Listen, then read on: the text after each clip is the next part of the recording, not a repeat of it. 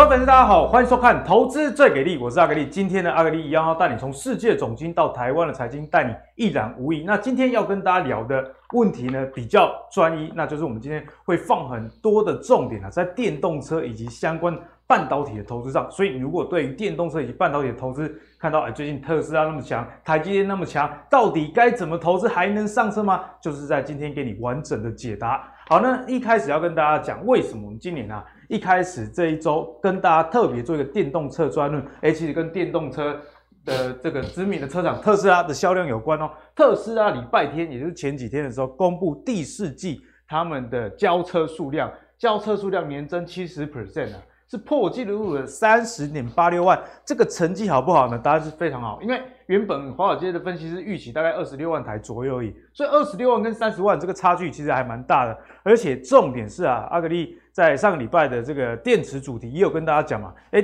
特斯拉其实光在第三季而已，生产的数量其实就低于交车的数量，也就是说怎么样，我生产多少卖多少以外，我连库存的车全部都拿出来卖，卖光光啊！啊，这个交车数量跟它第四季的生产数量其实也是差不多的状况，为什么这个股价？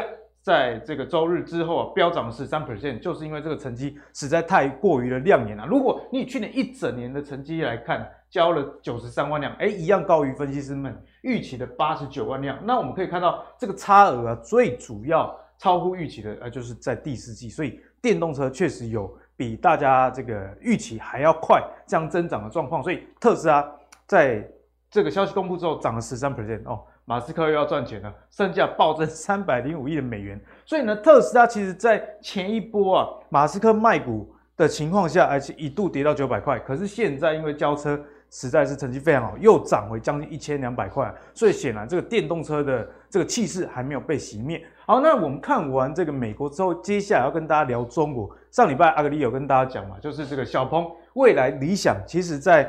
去年的交车数量都比二零二零年多出很多。那这边给大家一个实际的数据哦，会更清楚。在去年的前十一月，中国的新能源车哦，他们叫新能源车，大概就是电动车的意思了，累计销售两百九十九万辆。哎，这个年增率给它讲一百六十六 percent，而且还不止哦，今年哦。他们预估会到五百一十万辆，也就是年增五十 percent 啊！所以在这样电动车的这个销量爆冲之下，大家就知道，哎，电池以及晶片相关的投资方向其实是蛮值得今年的大家去多加的留意的。那我们来讲到晶片的议题啊，这个世界的大厂英飞凌，英飞凌就有说，现在很多的国际的车厂为了怕未来啊，这个晶片又有什么三长两短，客户要买车，结果没有办法交车，影响到生意的情况之下。其实哦，对于晶片的备货哦，应该都不会取消订单啦。因为除了车用以外，不管是伺服器啊、笔记型电脑哦等等，因为元宇宙相关的议题嘛，所以相关的晶片的产能其实都是产能满载的。尤其啊，这个电动车每一辆哦，晶片的含量会相较于传统的汽车增加一倍。那如果啊是有自动驾驶的功能，那通常现在有电动车 Level Two 都是标配啊，晶片的含量还会再。增加一倍，所以汽车业呢，为了避免哦，去年这个汽车库存跌到谷底，根本无车可交的情况下，对于晶片的库存就是一个快速建立以及必须要去做的一个方向哦。所以总结来说，电动车电池以及晶片就是今天跟大家会讨论的一个重点啦。那今天我们的两来宾两位呢，是大家也非常喜欢的，第一位是我们的产业分析师，我们的冯全富冯老师，第二位是我们股市贵公子海豚。好，那一开始呢，我们要进入节目的主轴，要跟大家聊的，就是有一个产业，它是电动车相关的，可是潜能可能会超越电动车，那就是电池。上礼拜阿格力有跟大家讲嘛，哎，其实不只是电动车啊，你未来的储能相关的，其实电池需求啊，只会有增无减，所以这也反映在一些碳酸锂或者是像是钴还有这个镍相关的电池的价格上。那我们来看到底涨多少？以锂矿来说好了。去年一月到这个年底啊，涨了五倍这么多，五倍非常非常夸张哎。那如果我们看鈷呢，这是比较是阴极的一个材料啊，从去年的年初到年末也涨了大概一倍。那其中涨得比较少的这个镍也有涨了十五 percent 啊。所以从这样子的角度来看，今年抢电池相关的原料势必是一个投资方向。我们帮大家统计了一个资讯哦。根据 S M P Global，也就是大家熟知的标普啦，标普全球估计啊，二零二二年今年碳酸锂的供应量会从四十九万到六十三万吨。可是关键是，如果是市场的需求呢，是成长到六十四万吨，也就是说，这个供给啊，其实来不及这个需求的一个需要啊，所以在这样情况下。我们也不难想象，为什么去年这个锂矿涨这么多啊？好，总和一下这些资讯，我们就来请教我们的冯老师的。因为冯老师之前就有跟我们分享过电池相关的 ETF 嘛。那今天我们再深入来看相关的产业，该怎么样去研究？我觉得我们从源头开始看哈，其实这个电动车我，我我我一直提醒投资人，就是它不是它不是两个季度、三个季度，也不是一年两年的趋势哦。其实我们讲。呃，我们一般买股票的话，通常做一个波段，大概大概一个年度已经算很长。对，但是它电动车的趋势哦，它不是一年两年，它可能是十年甚至于二十年都有可能哦。哦，对，所以所以我们要从源头看，那为什么会这个趋势会这么长？这有点像当初的所谓的这个这个所谓的电晶体革命意思一样啊，哈。那我们从最源头，我们来看哦，其实为了就是说整个人类在地球上生这个生存有关系啊。我们讲说，为了不要让地球温度超呃上涨呃增增温超过两度，那可能要付出全全地球所有的这个所所有的国家哦来努力哦，看有没有办法不要达到这样，因为它呃国际组织他们是希望说未来的三十年，地球如果能够不要增加超过一度，那是最好。好，那我们看哦。看各位看画面上哦，投资人看这个，我们要先了解源头，就是美国的温室气体排放概况。那右边呢，我们先不管它的占比哈，对，这是能源。我们看它温室气体，其实温室气体占比重最高的就是二氧化碳了，当然也有其他什么甲烷那一类。好，那你看哦，这个这个饼图哈，分配图，你看哪一个比重最高啊？这个蓝色的交通，对，交通运输嘛。所以为什么说电动车？我跟你讲，这个你要达到什么呃什么二零。五零二零六零什么碳碳重，这很困难。这个每天哦，你如果全力生产电动车，这个也只能少一点点，可能少零点五，少一趴，少一趴，慢慢这样渐进。那你看这有这么多，好，它已经高高过这个所谓的，应该讲这大部分都是工业用电嘛，哈，很多工业或家庭用哦，工业在这边啊也有。所以说你可以看说，交通运输是最大一个比重，所以电动车的趋势它还久嘞，刚刚开始而已啦。那我们看这是。刚刚那个是美国，那欧洲嘞？欧洲最最大的是什么？你看这个占比最大，啊，也是一样交通。交通二十六%，你看都跑不了。那中国大陆怎样？因为中国大陆，因为我们知道是世界的工厂，嗯，所以它的所谓的电力产业跟制造业占比会比较大，交通运输就比较没有那么那么多。但是，但是哈，各位要了解，在这是占比没有那么没有像欧美国家那么多。但是你如果用总量的角度去看哦。它是全世界最大，为什么？因为它的这个汽车汽车的这个保有量跟汽车的这个市场规模就是全世界最大，嗯、所以所以我们讲说，为了这个温室气体排放，我们从最源头来看，就是说，电动车当然可能每个季度卖也许有高有低，不一定啦哈。其实应该讲是一路往上成长的，但是呢，它它这个年度哈，它这可能不是各位想象说哦，像我们在过去在估什么呃伺服器啦，估 MV 啦。哦，估呃手机啊，像手机有时候还会衰退，但这不是哦，这是一个很长线的。好，所以从这个占比你就知道说非常长线的这个这个趋势力量。好，那我们知道这个最文源头之后，我们就来看，那既然是这样，那电动车我们今年在什么地方？今年现在才一月份哦，哦，去年卖刚呃阿格力不是有跟各位报告吗？那个那个呃去年成长幅度非常大嘛，好，尤其是那个特特斯拉哈，那你看今年一样继续成长。可是你如果你如果这边后面遮起来不看，你会觉得哇，这个这个这个已经是高峰了，哎，好像增加很多。但是你如果一眼望去哦，就就是为了要摊中，才在三角而的位置而已。对对对，这个这个是今年哦，今年才刚开始而已。那你看，我们不要看那么远，我们看短期计划。如果说到二零二五，那这个你这样拉过来，其实它。它这样对你这样对过来的话，也接近要翻倍。对啊，因为今年其实不到一千万台嘛，二零二五要接近。对对对对对，所以你这样看的话，其实也翻。那后面更不用讲，因为你要赶那个进度哈。像中国，中国是汽车市场呃最大汽车市场，它在二零三零哦，它就要希望达到碳达峰。所以你看这个二零三零是这个数字哦，就这这，所以你从你即便是从二零二五看到二零三零这个这个五年的时间哦，它还是翻倍。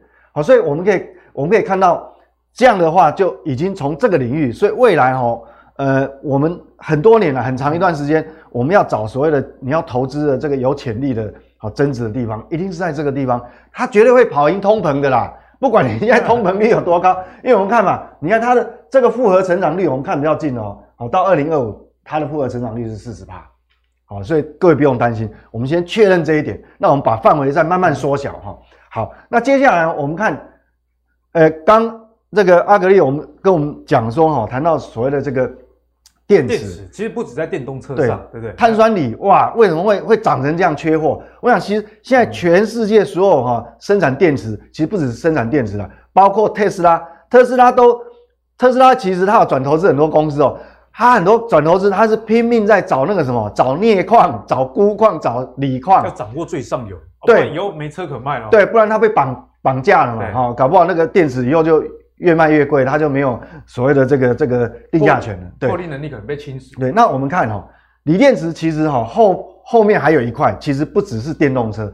我们看哈，因为我们知道说，你为了要要这个这个呃所所谓的碳中和，好碳排放要降低，那就要很多绿能啊。像台湾其实台湾呃去年刚刚过完嘛，但进度是落后，所以所以各位如果 Google 前阵子有个新闻。那个我们的总统啊，就就讲说那个太阳能的建制嘛，他确定没有办法达标，他确已经确定了。好，但但是但是我要各位报告一件事情哦，他虽然没有办法达到那个二十五趴，但是重点不是说他装置的容量没办法达到原定的目标，而是哈这个需求比他想的那时候成长还快，那这是分子分母的关系，就即便我达到我当初的装置量，我还是达不到那个。那个绿绿能的比重啊，懂啊，就老师是不是就是大家对电的需求越来越多？对，比我们想象的还要高。以前的车不需要那么多电，现在连车也要来抢电。对，没有错。那我们看哦，那你大量建制这个绿能哦，有太阳能跟风电。那你看，从现在二零二零到二零三零，这是全球了，全球的一个数字。你看它，它会这样成成长这么多，一点二倍。好，那你看，那另外一个哈，我们刚刚讲到电动车嘛，但是哈。因为你的绿能哈，它是不稳定的，它不是机载电力，它必须要有输配电，还有储能装置的配合，才有办法供电。好像我们那个台积电去买那个风力发电，不是不是直接那个嘿，你耍看管的让用啊，不是这样子啊，因为那个那个不是机载电力，它是不稳定，它必须透过什么储能设备。那各位看哦，看这个你不会觉得很可怕，但是看这个你就觉得很可怕，八倍耶。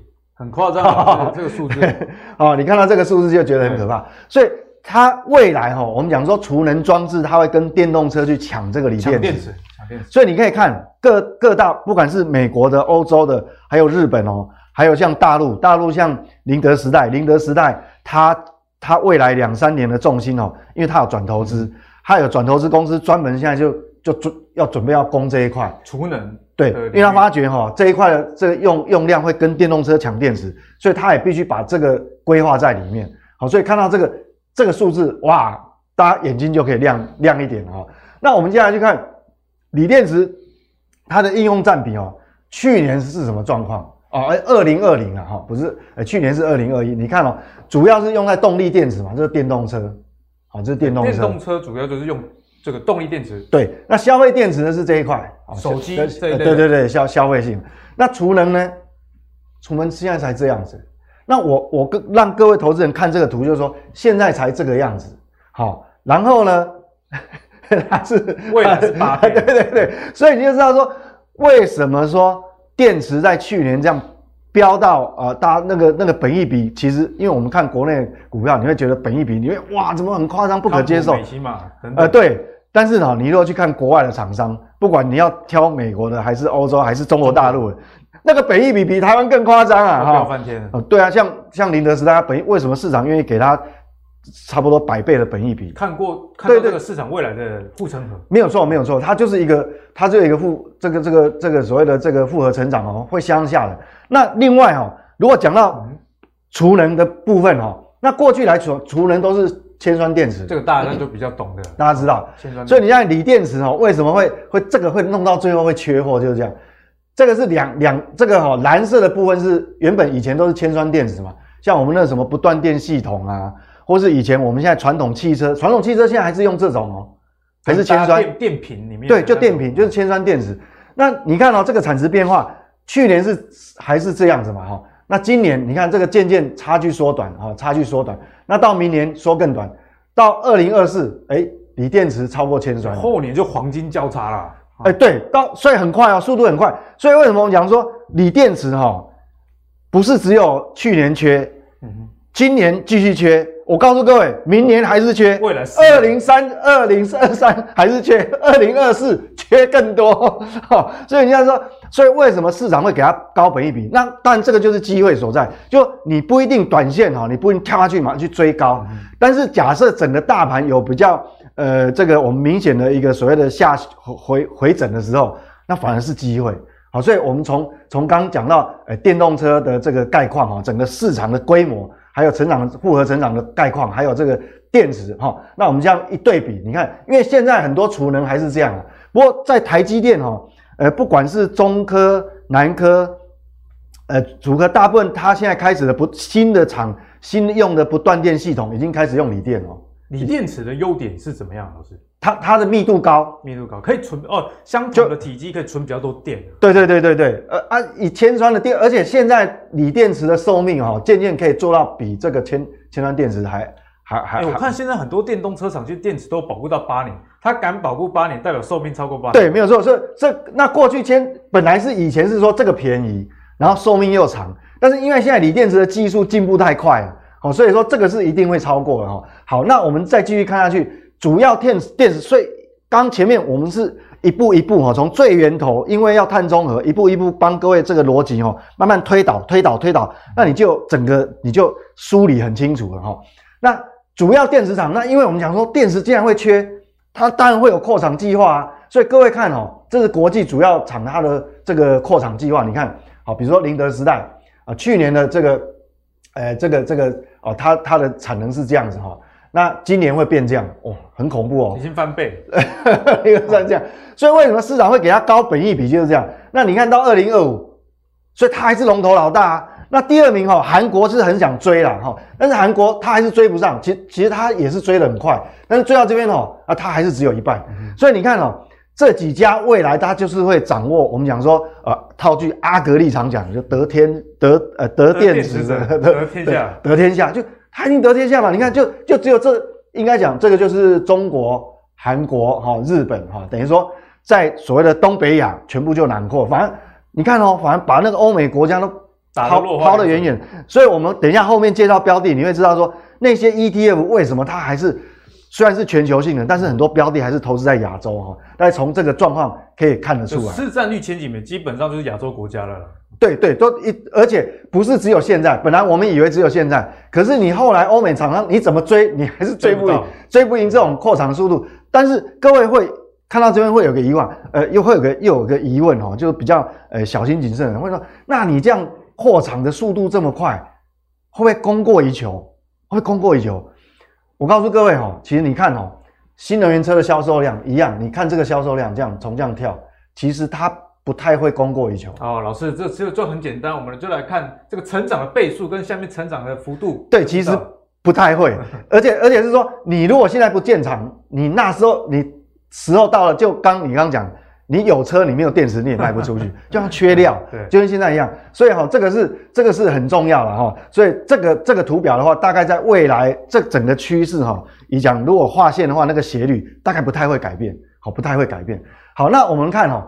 那如果说我刚才是那个扩厂的，他们扩厂计划，我们把它画成图的话，哈，各位看，感觉你会感觉哇，它突然扩厂这么多，突然扩厂那么多，会不会需会不会需求供过于求？你看了、哦、不会哦，不会哦，啊，再过来可能就可能就超过公，所以因为这个关键可能就是电动车还有原原料不够，对啊，电动车成长的速度远高于大家想而且各位讲哦，这个是。就是官方的扩厂，就是说我要扩厂多少个 GWH，但重点是，你厂商扩厂下去，你真的有本事拿到这么多锂矿跟钴矿？哦，这是理想状态。对 对对，要这样。对，所以各位要知道这个逻辑吧，这很重要。就是说，但是我一定要有这个计划，不然你看我后面跟不上，因为这个蓝色的是什么？蓝色的 是那个是那个总预预估量的总需求的预估。好，所以。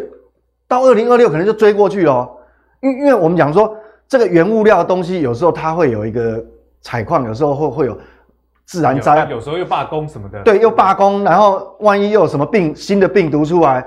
那个又没办法采矿哈，所以这个是有变数的。好，但是你即使在计划之内，你都不用担心哈。我们可以看到它这个动力电池的需求复合增长率是是这么高，好，是是大概是没有什么大问题。那我们看哈，全是那我们接下来就看，因为接下来就一个一个逻辑从最大的 view 哦，说慢慢慢慢推导到最后，我们要帮投资人来理解，就说那我们这个投资方向要怎么拟哈？那我们就要来看哦，动力电池装机的市占率到底是谁比较？谁比较领先？那我们看这个饼图哈，但这个冠军呢就是宁德时代嘛，二十四 percent。好，那这个目前为止松下还还还算很多哦，这是当下哦，目这是这是等于说应该讲这个书这个资料应该是去年的啦。好，跟那二二零二零跟二零二一的，那大概是这样哈。那这个哦，这个也还还有一个很大，就叫韩国哈，韩国哈。好，那这个就三个就已经占占掉那么多。好，那我们心里就有谱了。等一下我们在挑标的的时候，至至少说这个你就要关注它有没有把它纳嘛，嘿，有没有纳在标的里面哦，这个很重要。那我们看，刚那个是全球，那我们如果看中国中国大陆的话，光光光中国大陆，哇，这个叫什么？这个要已经占了半壁江山，就好像。诶，整个中国市场的这个这个，我们讲说这个这个唱片市场哈，大概就像那个那个我我我们台湾那个那个那个谁啊？周杰伦。诶，周杰伦就已经囊括中国的半壁江山，就好像哈，这个好像周杰伦。已经不是三分天下。这个就等于说，好像这个动力电池的周杰伦意思一样。所以你看嘛，宁德时代、比亚迪、LG、中航锂电。好，这是前前四名，就前四名其实加起来就已经大概八成了。对对对啊，当然这个也这个现在也积极积极扩产，这个是大陆的，好，这个是大陆的哈，这个这个也有哈，所以所以啊，国轩高科也一样，所以我们可以知道说，那你如果把这里大陆的这个属于大陆的厂商也加进去，其实整个大陆占比就已经。哇，很可怕，所以它全世界的占比。所以老师，我先帮观众朋友问一个问题啊。嗯、所以，因为大家都觉得说，哎、欸，中概股的投资其实很危险，但是在电池这一块，显然你是避不掉，对不对？对，我觉得，我觉得所谓的一般来讲，中概股危险，它是整看整以总经的角度去看整个市场。但是我们知道，中国的规模这么大，它它四千档股票，不不是不是所有的板块都。都都不好嘛，就不能一竿子打翻。对，不能。它它有很多板块，其实还是属于高速成长哦，高速成长。尤其能源车在中国，其实就是中国最当然当然。所以我们我们刚看完全球，那我们又看完中国大陆的这个这个市占率的状况以后，那我们挑标的后面哦，当然这个还是我今天要谈的主要是 ETF 啦，因为因为个股的话哈。风险太大，那波动风险太大哈，不，呃，各各位暂时还还是这个，因为其实在一个新的时代的开始，我们都不知道最后谁入死谁死。对，你不知道最后会涨，你看啊，早期我记得呃一百多年前，美国的汽车汽车厂哦，大概几十家，但最后真正能生存的只有不到五家嘛。现在一只手指都数。对啊，但是你如果是投资 ETF 就没问题哦，他会 他直接帮你剔除。好，所以我们知道这个全球跟大陆的这个占比哈，那另外就是说中国大陆是一个非常。在新能源或是电动车或是储能装置，你绝对没办法避开的，它非常重要的市场。因为这个图哈，我来跟各位解讲解一下，为什么我讲说中国大陆在未来在世界扮演的角色非常重要哦。你要投资，你不能说啊，我主观意识啊，中国人我就不要，但是不要不要，你就等于全部都没有。意识形态对不对？对，不能。你看哦，所有跟呃电动车还有锂电池能够用到的重要金属。主要提炼跟加工的技术，各位看这个黄色的，好，不用我自自自己讲。先比大小就是看到对，光这个 这个是研究，这不是我讲，这是专业研究机构讲。你看这个铜，大陆铜虽然不是全世界产最多的，但是你要讲提炼加工的技术还有规模，不好意思，你离不开它。四成，好，对，离不开它嘛。另外镍，像我们知道印尼产很多镍。但是印但是印尼它你你可以提炼那个高纯度的镍吗？技术不够，它技术不够，所以你这个提炼跟加工技术还有规模一样，中国大陆一样占的大概对一样。钴大陆的钴也没有差很多啊，哦，嗯，不是龟兔赛跑那个钴啊，这个钴在那个非洲那个什么呃呃那个呃那个叫刚刚果共和国还是什么？好好那个它它最多嘛哈，但是呢。他没办法提炼啊，他没那个技术啊，所以你采完以后，现这个是现在哦，嗯、全世界会把那个钴矿还是运到中国。而且我之前有看到新闻，中国其实很早就进入这些国家里面，真的真的没有错。他们很，他们我们刚提的很多有很多公司，它已经有取得这些这些当地就是重要矿商的这个股权了。哎、嗯，等于说它可能有的是占不到五成，但是有的占超过五成。那你看哦，这很重要哎，这是钴哎啊，这个是锂哎，你看锂哇不得了，也是大概五成多。对啊，虽然矿可能是从你这边出来的啦。但是你还是要运到中国提炼嘛？好，那这个就更不用讲了。这个是这个叫稀土，好，这个叫稀土。稀土大家都比较知道，几乎是中国南夸了。对，所以你可以看到说，我们所有的电动车，像稀土用，你那个电动车马达也要用到啊，很多啊，还有发动这个，你很，所以你看，所有整个电动车、新能源车里面，所有用到重要的金属，跟中国都有关系。嗯，所以我们讲说，这个就告诉我们一个投资的方向哈。那很清楚。那接下来当然我不可免俗，当然要给各位，这个这个就是我常提的哈。那为什么提这个呢？因为哈，你看哦，这个 LIT 其实它挂牌很久，十一年了。对，蛮有历史的。其实它当初成立了，它就非非常有远见了哈。它已经看到电动车的未来。十一年前电动车还只是一个概念而已。对，但是他已经看到这些事情了，而且他每他也是一样定期，他会帮你 review 以后再再做微调的那个标的哈。那而且他每年配息嘛，半年啊半年配，好好，那我们看一下为什么讲这一档很重要？因为哈，你看哦，第一档占比最大是什么？这是全世界就是最上游由矿采矿开始到到这个这个第一次的初加工，这是全世界供应这个这个这个就是这个哎对这个锂锂矿啊，它最大的这个啊这这个厂商哦，所以这个在美国哦，这是美国厂商。那第二个当然这个这个有 A 开头，这个都都是大陆了。那如果说刚一一开始我们主持人阿格力有跟各位讲说，你看 Tesla 业绩好到翻碎，它还是很强嘛。如果你对 Tesla 本身，那只要个人偏好了。如果你对 Tesla 很有兴趣的，没关系，这一档也帮你第三大持股，对，帮你纳进去了。那其他更不用讲了，什么赣锋锂业啦，哈，Samsung 啦。哦，这个宁德时代，它啊，这个就是宁德时代嘛，松下啦，松下，LG 都有。韩国 LG 它是整个国际化，所以你这一档的标的哈就很重要。它等于说，你如果哎，这个刚好是符，你这样听过去符合这个这个你的这个胃口的话，那这一档你就要列入口袋名单哦。哦，那这个是过去它最近的过去一年的走势，刚好现在我们谈这个主题是刚好，你如果在这个地方谈哦，就是刚好套牢，对投资人不利嘛。但是我们讲说，我们长期趋势，我们一定每个月，我不是每周哦，不是每天哦，每个月定期定额慢慢存股的话，刚好跌下来刚刚好啊。而且这个位置其实算是过去一个均值哎。对对对对，所以这个哈，我们提出来给各位做一个参考哈。那接下来另外一个哈，我们因为我们刚讲了很多这个从最上上面的这个这个逻辑一路一路跟各位推导下来哦，你绝对离不开中国。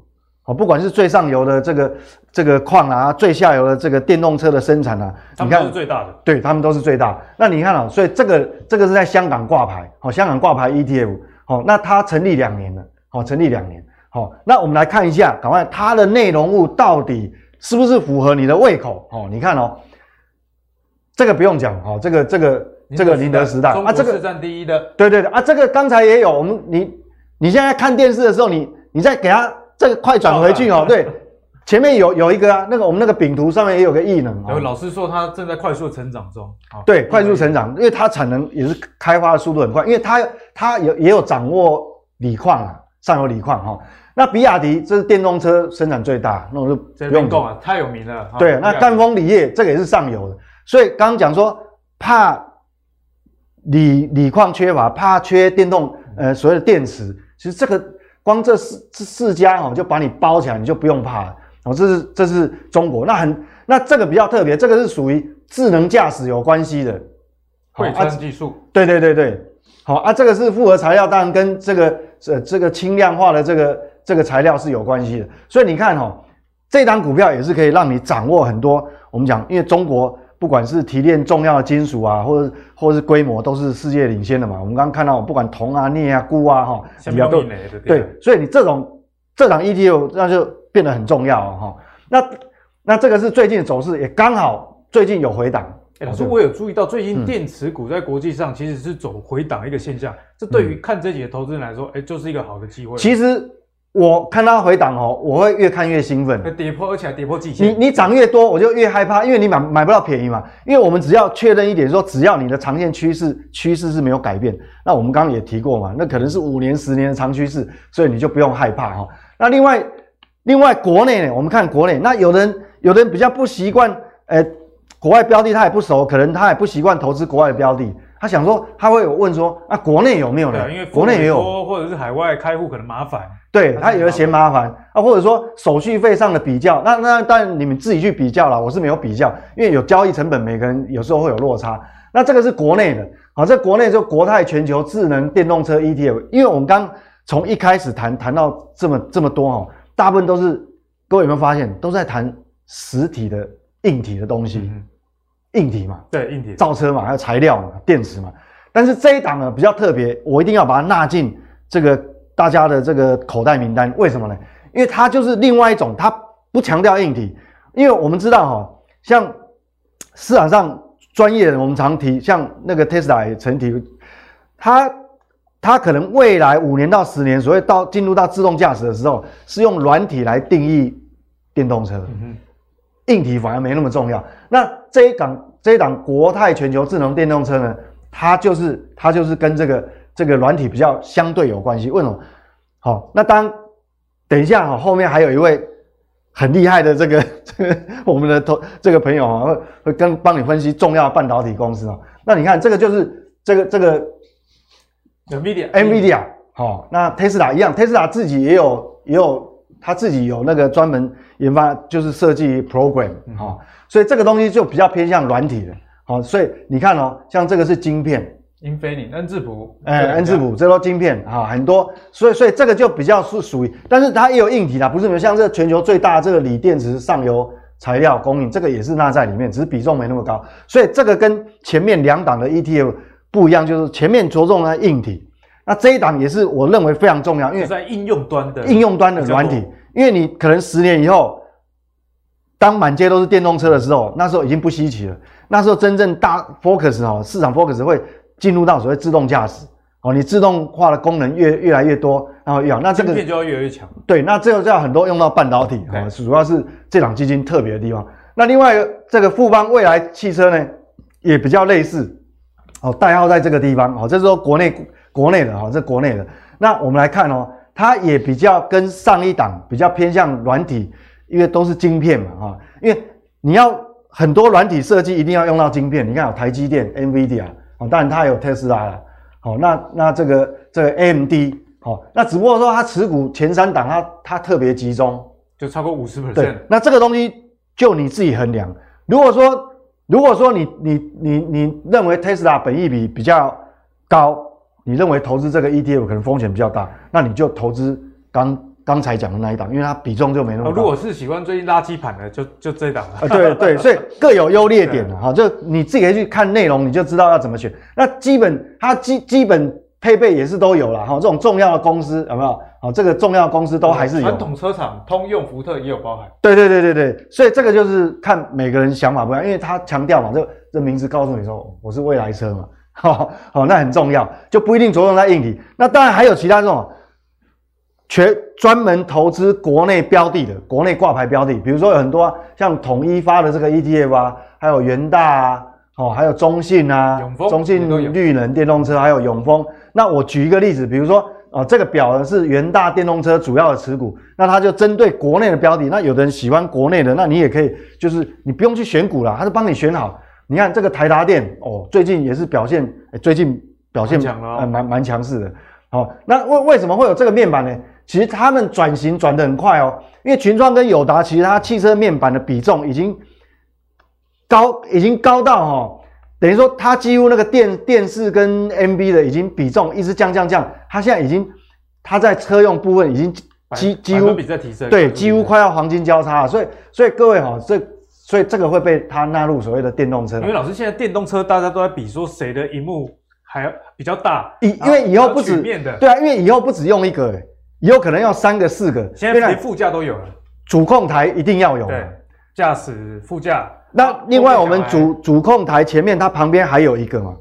好，那另外可能以后的座位每个座位后面都还有一个，那可能是娱乐用，所以它它面板用量会很大。那当然这是工业电脑，好，这个跟你的汽车的智能驾驶是有关系，所以它一系列是这样。所以整个来看哈，我们从从一开头，好，从为什么电动车趋势它不止只有一两年，好，为什么原因从头开始，哦，这个逻辑推导帮各位带到现在。也带到这个你的口袋名单，但这个口袋名单哦，也不是说哦，你马上就是 show him 把它重压啊，不是这样，就是说时机等待也是很重要的哦，或者说你用比较定期定额的方式，好，那我们今天提供了很多 ETF，有国外的啊，也有国内的，哎，那你就自己去哎看你的喜好是怎么样。好，那谢谢冯老师帮大家带来这么精彩的解析啊，所以我们说今天的专论真的是。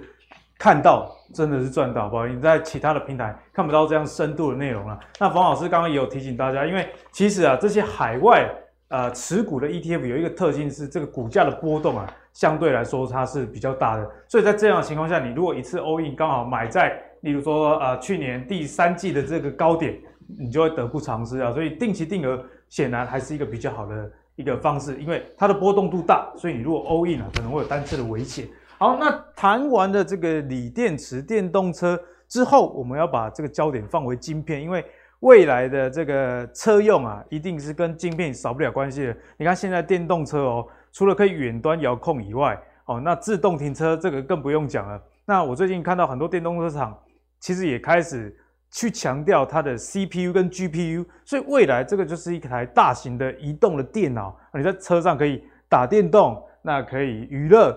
什么东西都可以去做的情况下，哎，晶片就值得大家去做关注啦。那跟晶片有关系的，其实，在第三代半导体也是电动车所带动的一个题材啦。哦，例如说这个碳化矽，大家都非常的熟悉。哎，碳化系在未来几年的这个复合成长率也都是好几十 percent 以上的啦。那国外的这个 Wolfspeed 是碳化系的领导厂商，现在国外的分析师已经把它目标价从一百二十五美元调到一百六，哎，这个是。非常非常大的一个评价提升诶，评价是到加码这样的一个状态。那为什么要加码它呢？因为电动车就是我们刚刚提的这个，就不再多说了。重点是 Wolfspeed 它有很高品质的细晶圆，可以提升制造大尺寸晶片的良率。因为大家应该，如果你有研究第三代半导体，就知道说，诶，这个良率的突破比起过去一二代。这些半导体它的难度上是比较高的，所以相关的公司为什么像国内的嘉晶啊、汉磊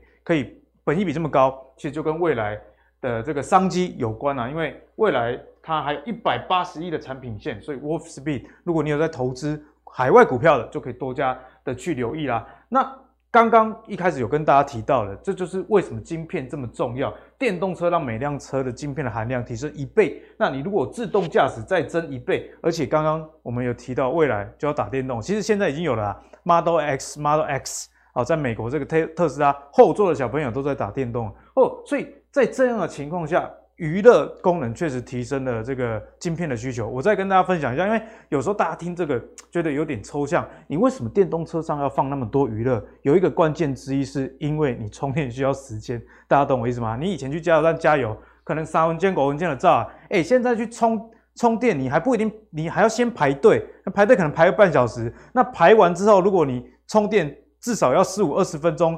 如果你要充满，那就要更久。你看，动辄半小时到一小时。所以车上的娱乐设备为什么日显得这么重要呢？就是跟呃未来这个用车的习惯有关。所以晶片确实是未来该去关注的。好，所以谈完这些之后，我们就来请教我们就顾不来海豚，因为海豚哈最近在外面比较红啦。哦。那如果你想要多跟他接触，可以加入他的会员，会比较容易接触得到。像我就没有加入他的会员，就很久才看到的是他。也没有很久啦，就中间一个礼拜休息而已。好，所以今天海豚很久没来，我就给他一个大任务，嗯、这一题让你好好的解答。嗯，好，好吧。好，那其实啦，今天主要讲的是细晶圆的部分哦，因为大家知道，就是就是台积电啊，还是国外的这个厂商哈，三星啊，还是日本那边，还是美国，还是欧洲，建商都是自己在扩这个晶圆厂的部分。对，那所以呢，哎，大家还记得上上礼拜，呃，就是上次我来的时候，有跟大家讲什么？有大家讲这个中沙再生晶圆部分、嗯、需求会非常大。那其实你就想，哎，再生晶圆需求大，那相关的细晶圆需求是变大，所以今天会用这个主题来跟大家介绍国内细晶圆跟半导体产业目前的一些现况。但在这个之前哈，还是跟大家讲一下，最近大家大家可能比较关心这个，要解一下盘势啊。对，可能比较需要观察一下这个盘势哦，因为虽然说最近这个是很厉害啦哦，不过我相信大家都看的指数很厉害，可是我我手上股票怎么都在往另外。我有看我自己的选股清单啊，嗯、就是。涨的都是涨这种去年没什么动的，对对对，对。那基本上去年年底没什么，一整年没什么动股票，你通常不会有。对，然后哎、欸，其实大家刚刚阿格力有两个重点，还记得吗？其实之前我有讲过，就今年其实要注意，二零二二年要注意什么？就是去年很惨的股票。对，因为去年那些很惨股票，其实对今年来讲都是低基期。低基期。所以其实最近看到什么，像之前我可能有聊过的什么晋鹏啊，或者是一些相关 PCB 厂哦，这些最近其实都有开始动起来了。对，大家可以留意。好，那回来指数看一下哦，指数呢，我是觉得大家先不用担心啦，因为。从技术面来讲，海豚之前常讲嘛，说这边做头至少怎样？哎，至少要两个月，不是两个礼拜嘛，至少要两个礼拜才有可能会进入一个比较大的修正期。那现在其实只是开，今天只是开高走低。你说真的要要做头的话，可能也需要哎，在至少等两个礼拜之后才有机会做出一个小型头部，才会符合这个反转的条件。对，可大家但是大家也知道，最近就是垃圾盘。对，最近就垃圾盘，垃圾拉到大家想要骂脏话，而且把台积电的涨幅如果扣掉的话，基本上大盘是跌的啊。对，是跌的。而且说真的，前面两天哦，比如说不要算今天了哈，前面两天都是涨的嘛，而且台积电大涨。指数都上涨，可是涨跌加速呢是怎样？哎、欸，是跌加速远大于涨加速哦，所以会知道说，其实像那天我就看新闻嘛，那新闻就写说，哇，台股上万一万八千五，然后股民笑呵呵，口袋满满。我说屁啊，就是从涨跌的加速看起来显然，这看完全没有这个感觉嘛。然后另外就是什么，哎、欸。接下来就是重点了，为什么最近中小型股会这么惨？哦，不能说惨啊，就是相对来说比较弱。其实如果两个礼拜前大大家有看的话，其实海豚就跟大家讲说，哎、欸，其实 OTC 走出了一个上升楔形的形态。那大家不要看到上升就觉得很开心，就觉得是哎、欸、是个多头格局，不是上升楔形是一个空比较偏空的一个形态，因为它这个代代表说它一直不断的假突破啊，一直不断的假突破，或一直不断的假突破，然后这样说推动后续的延续力是力力道是不够的，因为正常讲突破之后通常不会跌回来。嗯、哦，那所以这个。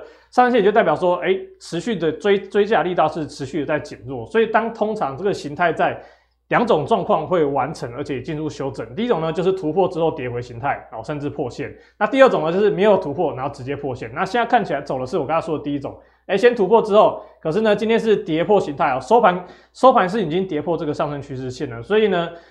我觉得大家接下来可能持股可能要稍微注意一下哦，因为以这个有赚就跑吗？也差不多，因为其实最近我的操操作策略也偏的比较积极一点，就是哎有状况就跑，比如说我的持股哎昨天涨停了。哎，结果凯基台北在里面，啊，今天开盘不要管，先丢在说。因为凯基台北如果比较不熟朋友就知道他，他是隔日冲大户，隔日冲的大户，嗯。然后通常被他买股票，隔天有时候就会呃一路就往下走，跟这个美林一样啊。呃，不过他们这种策略不能，你不要觉得他每次都赔钱哦，因为他们就是有时候做到一波大的的时候，哎，他们基本上都可以把那些赔的底抵掉哦。这里所以你不要说觉得说，哎，隔日冲都是赔钱的哦，那只是说他们的策略比较讨厌的，也会影响到我们这些做波段的人。哦，那当这边跌破之后，其实如果真的要回撤起涨点的话，大概就是在这边了。哦，其实在这边这边是起涨，大概就是两百二。哎，所以这样子算下来，两百四到两百二，差不多是八九趴了。哦，其实蛮重的。其实蛮重，因为其实有时候指数跌了八九趴，哎，个股个股可能三四十 percent 哦，可能都会有哦。所以我就觉得说，接下来大家可能风险要注意一下，因为毕竟最近真的很难搞。那再就是看这个嘛，那海豚之前都有说过嘛，黄金交叉之后怎么样？哎、欸，要积极做多哦，要努力做多。可是这一次大家有感觉到 那种氛围吗？好像没有，对不对？族群性都一天两天，对，像今天是礼拜三嘛，星期一涨 Mosfet，哎，隔天哎、欸、好像就是续涨的力道就没了。昨天涨被动元件，哎、欸，今天好像又没了。啊、好烦哦。啊，今天今天涨，今天涨 鸿海集团。我们来看看明天鸿海集团会怎么样？去年第四季其实大家 越来越不喜欢玩股票，嗯，就是因为这样轮动实在是快到难以想象，真的是很麻烦啊。所以说，变成说这边黄金交叉，哎、欸，海豚其实是有一度把资金要冲，就资金使用率冲破五十趴，哎，好不容易可以拉高拉高，可是问题是随着盘面变化，哎、欸，慢慢又降下来，到今天剩下只剩十趴资金在里面。哦，那这个部分大家就。要好好留意啦吼，那当然说，如果大家会看一些什么腾落指标，你会发现说最近就是，哎、欸，看到指数往上走，哎、欸，可是腾落指标是哦是锯齿状的往下，哦、嗯，就代表说其实这个打开拍坦，就打开拍弹，台积电在上面，而且重点是去年第四季哦，跟去去年呃，不是前年第四季到去年的年初，哎，台积电跟台积电相关的供应链是一起涨的，那个叫做有族群性。嗯、可是这一次就只有台积电一个，然后说新闻写嘛，一个人的武林嘛，因为设备厂还很多还趴在地上，就是也不是说没涨啊，因为上礼拜那个那个半导体涨，基本上他们是有动一下。可是你是像这边像包含我之前讲的中沙也是、嗯、最近也是开始转弱哦，所以我觉得说以盘势来讲，我觉得最近操作上大家可能就是要风险意识要稍微提高一点哦，要留意一下。好，接下来这个台积电呢，就是这个一个人的武林呐，哦，就给它涨就好。那今天虽然说开高走低了，哦，不过我觉得就看一下后续的表现状况了，哈。好，那接下来就要进入今天的主题了，我们要看一下接下来今年哦整个半导体的展望。那刚刚像前面那个冯老师有讲到，这个电动车哦，在这个半导体上的造成的需求量是非常大的。那其实不只是车用哈。包含五 G 哦，那五 G 还包含像通讯啊、五 G 基地台啊这一块，其实需求也都是非常大。因为大家手上其实还没有全换五 G，对，还没有、还没有、还没有完全换。而且今年的五 G 手机渗透率也会提升。那大家也要知道嘛，虽然说今年的手机的展望普遍不好，可是呢，因为四 G 转五 G，所以相关的晶圆的使用的量，基本上是比之前呢是高出哦，像这边有写嘛哈，比四 G 高出七十 percent 的，所以它高出的幅度其实非常大，所以即使量少，但是。也相对来说，使用的单位量是变多的。嗯、对，那另外就是 HPC 在高速运算的部分。那高速运算其实不止在车用了，哦，像是这个伺服器啊、资料中心也会应用到，以及未来大家在炒的这个元宇宙。对，元宇宙也会哈、哦。那这一块呢，其实大家就是持续关注哈、哦。那另外就是说，诶、欸，这个 HPC 哦，像应该说是相关像车用部分，其实像那个什么 PNIC 哦，因为其实那个电源管理，对，电源管理 IC，然后还有像个 MCU 车用 MCU 部分，需求量使用会大，所以这不这些部分呢，哦，都让。半导体需求是大增的，好，那这边五 G 需求量，哎、欸，也是比四 G 高，我刚刚有讲到。那应用方面，就是像刚才讲自驾车，哦，这用应用也是是最大的。那资料中心，还有接下来年复合成长率，哦，也是不低的，哈，八九趴以上的这个伺服器，哦，所以基本上这个大概大概这个看一下半导体产业的展望，大家也知道说，哎、欸，接下来的主要的产业趋势是在哪里？那另外就是说，哎、欸，这个。高速运算哈，其实是整个里面成长年复合成长率是最高的哦，有来到二十六点二十六很高，而且是二零二五年，是二零二五年，因为就相关的嘛，像自驾车啊、伺服器、资料中心、元宇宙，好像这些东西，基本上对这个的需求的量都是非常大的。的好，那接下来我们只要刚才有提到嘛，然后基本上全球有二十九座的新的晶圆厂，正在在新建，然后好像到到二零二几年然后会变成一百七，像一百三十几座嘛，然后不知道过了二零二五还二零二六，好像会变成一百七十座哦，那量又大于二十九，那。中国台湾就有各有八座嘛，所以你就想哦，在这些晶圆厂哦持续的增加之下，细那个代工细晶圆厂持续增加说，哎、欸，相一点贺相关的上游嘛，像刚刚冯老师讲嘛，相关的上游厂商哦，这个原料要顾嘛，对不对？像你说你要做车用的晶片，你要做五 G 晶片，你要做高速运算，要伺服器资料中心啊，你没有巩固你的上药上游的料源啊，你要怎么做，对不对？嗯、哦，那所以呢，在二零二零年到二零二五年，半导体哦，就是八趴的年复合成长率哦，这个不用讲了，这个新闻应该也报过多很多，报过多很多次了哦。那再来就是车用半导体哦，就是十六点哦，十六点四也是非常的高。那其实车用本身的年成长率就很高，也是超过二十趴的哦。那再就是这个就比较这张图就比较重要了，可能已经有人看过，哎、欸，有在看一些报告就会看到这一张。这张是那个全球第二大晶圆厂那个日本的盛高，他就预估二零二二年到二零二六年的年复合成长率是八点四趴，哎，这也是蛮强劲的，蛮稳定。那这张图上跟大家讲一下，前面就是大概是历史了哈，我们就看专注在右上角这一块，那。这个五点三趴呢，是用这个 PP，就是平均购买率跟着 GTP 去试算，去推估到未来的矽晶圆的需求。哦，需求大概是年复合成长率是五点三趴，但是胜高他自己预估啊，哦，这一条红线的部分。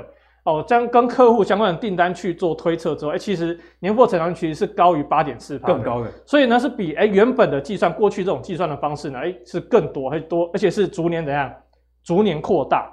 所以就造成说，哎、欸，接接下来相关矽晶的需求，其实上是非常大的，不止有增无减，而且这个速度远超乎大家。对，远超乎大家想象。那后面这个柱体就是大概大家的产能哦，所以发现，哎、欸，这产能基本上，哎、欸，也是有一个相当大的一个差距。嗯、所以呢，相关的细晶圆这个后续的超级循环哦，真的不是喊假的哦。那张图就留给大家去做参考哦。那再就是说，这也是新闻的部分了哦，就是其实之前就有有新闻就有提到啊，这十月十月初的时候就有说。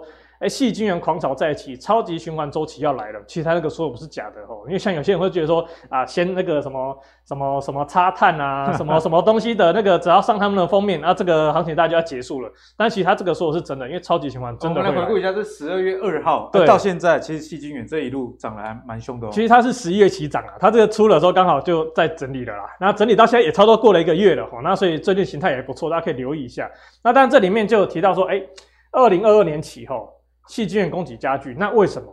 哦，其实原因就是因为，其实到了今年，哦，应该是去年说说明年，那对，今年二零二二年呢，今年开始，其实大部分的细晶圆其实并没有新增太多的产能，因为他们跟晶晶圆代工厂一样，他们要盖一个厂，除了设备要进驻啊，一些订单啊，就是盖厂啊，其实都需要花时间，所以即便是最快的。落成好像也是在今年的下半年，就盖一个厂，动辄好几年，对，好几年就至少盖个一两年。那一直要到这边要写，就是哎、欸，后面后面有张图有写，就是说今年呢，哎、欸，供给哦，供需是吃紧的，哦，那呃去年供需吃紧，那二零二二年起呢，哦开始会供不应求，而且缺口会扩大。哎、欸，讲到这样子，缺口扩大，你会想到一个产业。A B F 载板，哦，A B F 过去是跟这种感觉有点像，对，好，然后整体来说了哈，大概到二零二五年开始，供需会再再次逐渐逐渐平衡，好，那我们大家看一下它应用领域了哦，这个图就是大概参考一下，那像 S O C 啊，那个 G P U 哦，其实大概是应用在十二寸，然后 N C U 呢，大概就那比如说在车用部分就八寸跟十二寸，那记忆体哦十二寸，那电源管理是八跟十二，面板驱动 I C 也是八跟十二寸，那基本上都会看到什么？诶，十二寸。十二寸，哎、欸，这个是蛮高的，每个都很高嘛。然后大家也知道，之前台积电不是涨价嘛，然后八寸涨得比十二寸的还要多。那为什么？它就是要把八寸的赶到十二寸，赶到先进制程去。原来是有这样的策略。对，有这样策略。那包含像各各级的也其实有要去做升级，所以他们都会开始采用十二十二寸晶圆。所以十二寸晶圆的相对的需求量又会比八寸的更吃更吃紧。嗯、那这应用应用领域就不用讲了，大概都是接下来的主要的那个主要的趋势。好，那目前整个矽晶圆市场啊，就是前五大，哦，跟刚刚电池有点像了哦。这个前五大就占了大概百分之八十哦，比刚刚的电池更恐怖。好多。哦，那第一是那个第一大是日本的信越，哦，大概是二八二九。那第二大是刚刚有讲到的盛高，盛高大概是二五二六。那第三是我们台湾的环球金，大概是十七到十九趴。然后第四就是他准备要去并的那个世创。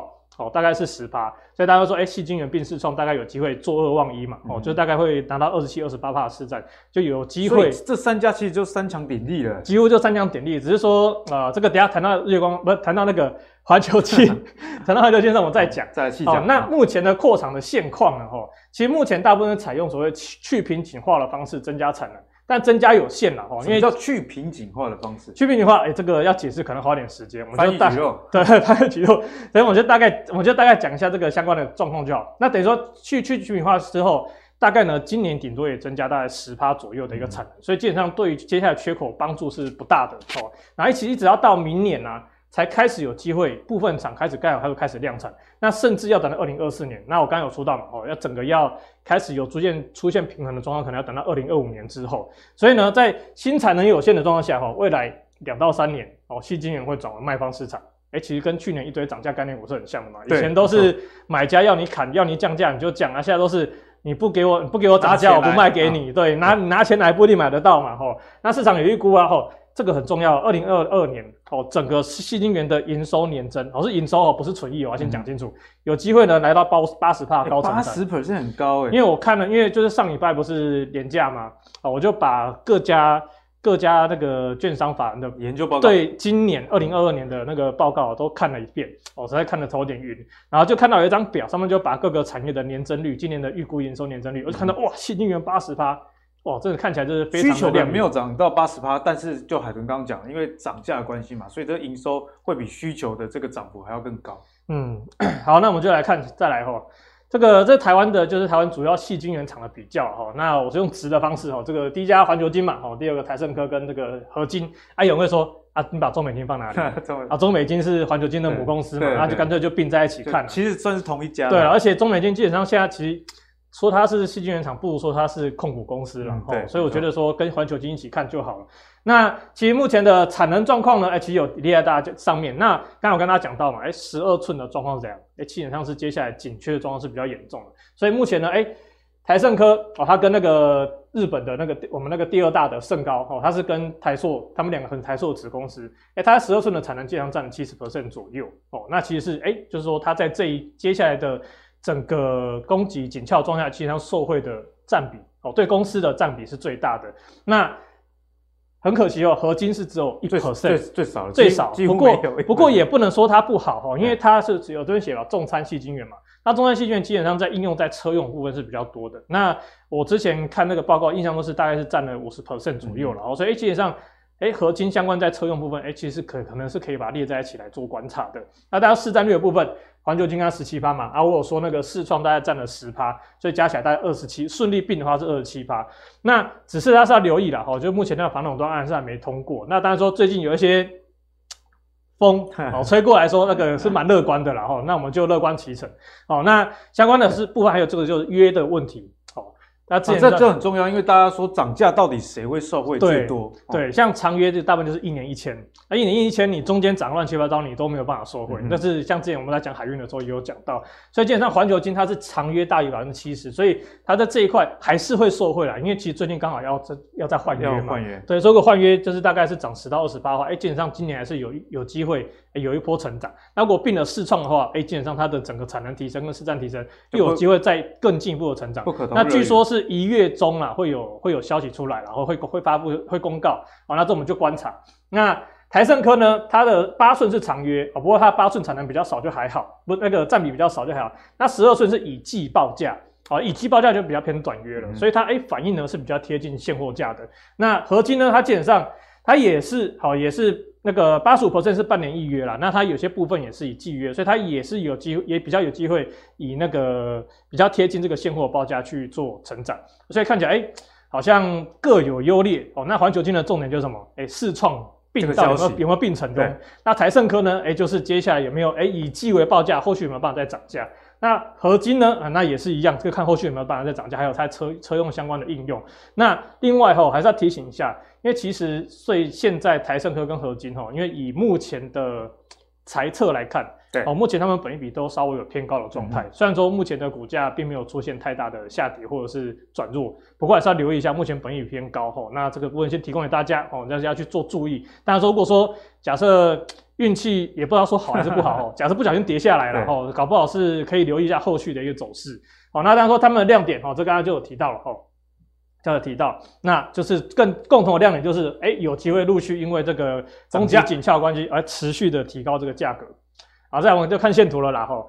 环球晶呢，最近算是有走出一个 W 底啦吼。然后这边哎、欸，其实大家印象中去年好像三月吧，嗯、有点久了吼。那时候我记得有一集我跟阿信一起在讲这个 W 底的问题哦。那海豚跟大家讲过，海豚看到 W 底呢，好，我习惯说等它突破之后回来整理哦，然后量有缩下来，我再去打算去做介入哦。那这部分大家可以留意一下这个形态的部分。那基本上环球金，我有开周线图来看，基本上哎趋势还是是偏多的，然后只是说最近比较偏向整理的一个状态。哦，那再来就是合金，合金其实这边整理的算很好哦，以强强势整理的了哈，就是这边起涨之后，然后这边一个整理区间。那简单来说，目前呢月线基本上你扣在上面了哦，然后十线大概在这个位置，所以短线呢，如果跟海豚比较熟的人，应该就知道海豚有看个东西叫做布林通道，对，所以它布林通道基本上现在已经是进入一个压缩状态了。好，那压缩海豚常讲嘛，压缩后面就什么？弹簧会释放，释放就是后面会有机会出现去做攻击，那只是呢，就是可能要有需要一些催化剂来助攻了吼。那所以呢，这边当然就是简单讲，就是这边这个整理区间哎不要破哦，就是可以维持后续的一些准备发动的一个机会。那最后是台胜科啦，台胜科这一波真的是里面最凶的，就是十二寸受惠真的很大，因为你看刚刚合金哦，这一波涨很多，对不对？那它大概也是六十几涨到九十哦，其实已经涨很多了哦，大概也涨了三四十趴有了。可是台盛科哦，它在同个时间点起涨，这边才多少？一百八哦，然后涨到这边哎，三百两三百亿，超过百分之五十。对，所以它真的在十二寸这一块，所以如果之后真的能够涨价的话，我觉得，因为像我一般在操作还是会以。指标股最强势的股票去做观察，那只是要留意它最近这个，诶稍微有点弱势啦哦。不过今天收盘是没有跌破这个关键的大量低点哦。那如果有跌破的话，诶不妨就先退出观望，诶看有没有机会诶季线来找个机会再来再捡便宜哦。那这部分就提供给大家去做观察了。好，那我们谢谢海豚啊，在细菌源上帮我们带来非常详尽的解析了。刚刚海豚那一张图包含的环球金。啊，台盛科以及这个合金啊，我觉得这张图非常重要。里面列出了各家的这个优劣点，比方说谁长约比较重，例如说环球金，那有一些呢，像台胜科是十二寸，是以季度为报价，所以呢，这提供了大家一个很重要的资讯。当你看到报纸新闻说，哎，最近十二寸哦，矽晶要涨价，你就可以根据这个表去找出对谁呀、啊、这个加权比重的贡献度是最高的，那自然就能抓到比较大的一波涨幅。就像刚刚海豚讲的嘛。这个台胜科之前为什么涨那么凶？其实就跟十二寸有非常直接的关系。那矽晶圆确实，阿格力自己也有在观察，手上也有一些矽晶圆的股票。啊，确实这一波涨得蛮凶的。那业绩确实是有支撑，今年成长性也还在啦。好，那今天的节目相信大家收获都非常多。我们以电动车为主题，那切入了算电池的需求，那讲解了，而电池其实不只是电动车哦，还有储能方面的应用，甚至储能未来的需求。会高于电动车，这个也不一定哦。那冯老师也分享了，不管是国外的还是海内的 ETF，那里面成分股的拆解就能让你了解到，哎，如果你是想要投资比较原料的公司，那像这个外国的电池相关的 ETF 是比较好的。那你如果是想要掌握应用端的，例如说这个零零八九三、零零八九五国泰智能车、富邦未来车，这个在应用端它们里面晶片公司含量比重其实是非常非常的高，大家就可以根据。自己的逻辑了，哎，我想要电动车配半导体啊，那我就选择国内的；但我想要选择储能的话，我可以往海外市场去看。那最后海豚呢，就带来一个很精彩的半导体的解析，跟你说为什么细晶圆在今年可能会有供不应求的状态。好，那相信今天节目大家收获真的是非常非常多。好，我们节目以往就一直都是用产业、财报、基本技术面帮大家做全盘的解析，所以如果你喜欢这样优质的内容的话，别忘了上。Facebook 跟 YouTube 订阅，投资最给力，我们下一期再见喽，拜拜。